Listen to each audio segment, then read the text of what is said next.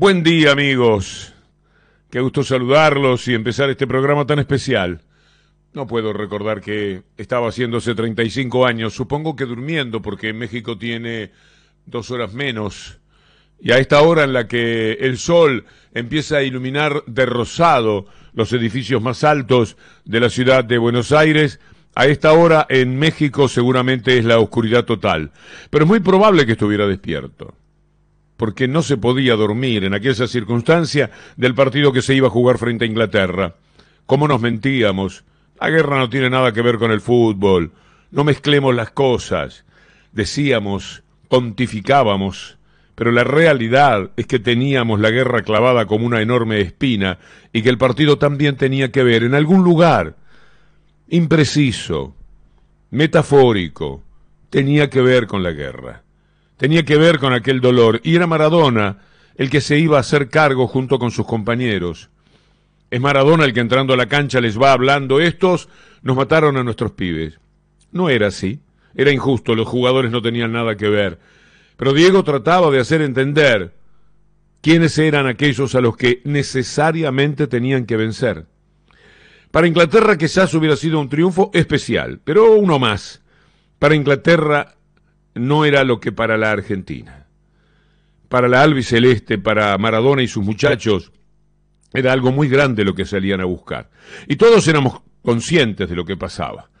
El día previo, la noche, eh, todo el transcurso de la jornada fue tremendo, esperando el partido, esperando el arranque de la tarde para que el partido le diese a la Argentina lo que es la mayor satisfacción del deporte y una de las más grandes de toda la vida. No hay un momento más unánime y más perfecto para los argentinos que el gol de Diego. Nunca todos gritaron tanto al mismo tiempo.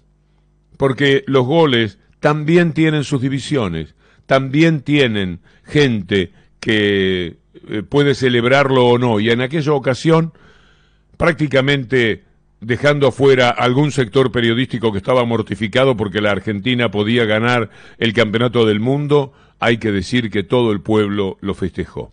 Así que hace 35 años todos los argentinos estaban a buenas con la vida, con el orgullo, con el amor por las artes, porque todo eso tenía el gol de Diego, gracias a Diego Armando Maradona.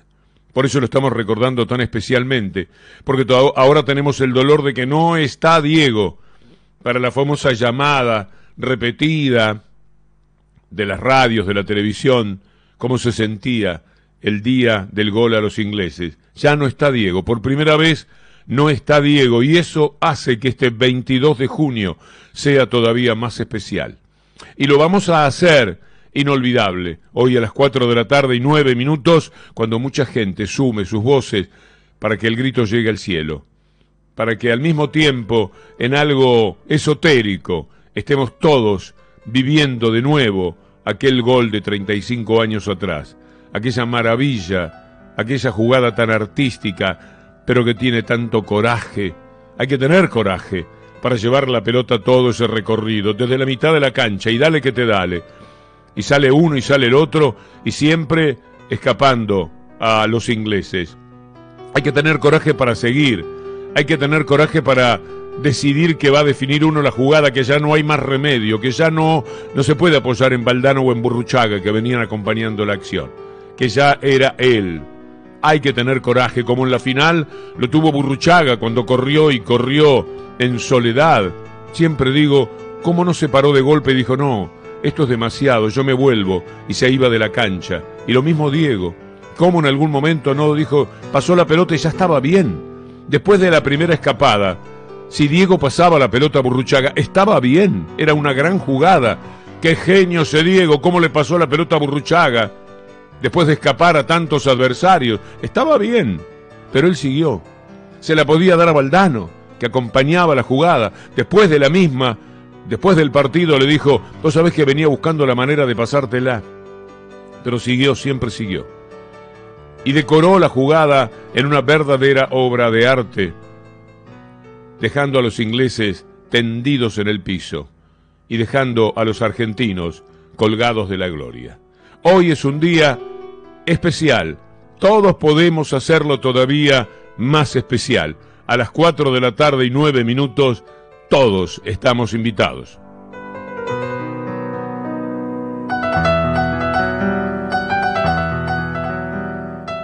¿Usted cómo ve la jugada? Y la, la jugada yo la veo la veo muy clara, o sea, el hecho el hecho de que de que, de que los ingleses no no iban al roce, o sea, y estaban y yo lo veía que estaban un poco cansados. Eh, eh, yo digo en cuanto tengo y y el central eh, Fengu me parece que era no se decidía si ir a cerrar eh, eh, eh, el posible pase mío para adentro, para los que llegaban, que eran Burro y, y Valdano, y, no se decidía a salirme a mí tampoco. Entonces yo tomé la decisión de amagar que iba que iba que iba a meter el, el, pase y cuando cuando Fengui hace el paso para la derecha se la tiró se la tiro al ladito del pie al ladito del pie izquierdo de Fenway y bueno después eh, fue algo fue algo muy rápido todo muy muy muy muy cantado porque yo en el en el estadio de Wembley había hecho una jugada parecida y cuando vine acá a, a, Buenos Aires eh, mi hermano Lugo me, me, dijo pero lo tenías que haber gambeteado viejo y, y me quedó todo, siempre me quedó eso. Y la verdad que en ese momento pensé pegarle tres dedos al segundo palo, pero como lo vi a Shilton tan grande, digo, le amago, le amago otra vez. Y, y le amagué a Shilton y, y Shilton hizo una, como como algo algo de un, de un de un novato, no sabía qué, qué hacer, si parme, si si, si, tirarme si tirarme a, los pies o, o, hacerme penal no sabía. Quedó en, en una forma en una forma muy muy recta. Entonces eso me permitió a mí tocarla para el costado y, y empujarla con tres dedos a, a, dentro del arco prácticamente de área chica que después me comí una, una patada del grandote del rubio en la derecha impresionante pero pero con la alegría del gol, con la alegría del gol eh, ni la sentí, la sentí después del partido cuando cuando estábamos en el vestuario. Qué fácil que fue.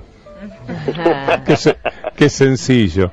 Querido Diego, el, el amor, el cariño de siempre por usted, de toda la gente que ha llamado y por supuesto de este relator tan agradecido la vida por haber estado allí viendo al más grande de todos los tiempos. Le mando un fuerte abrazo, que lo pase muy bien con, con las nenas. Muchas gracias, Víctor Hugo, y, le agradezco por todo. Y quiero que sepa que su lucha es mi lucha. Y acá estamos para cuando me necesite, Víctor Hugo. Un abrazo grande a su familia y un abrazo grande a todos los argentinos y, y a mis hijas y a Benjamín. Para ellos, para ellos tres, el gol a los ingleses. Quiero dedicárselo por primera vez. Hasta siempre, Diego. Feliz cumpleaños. Gracias.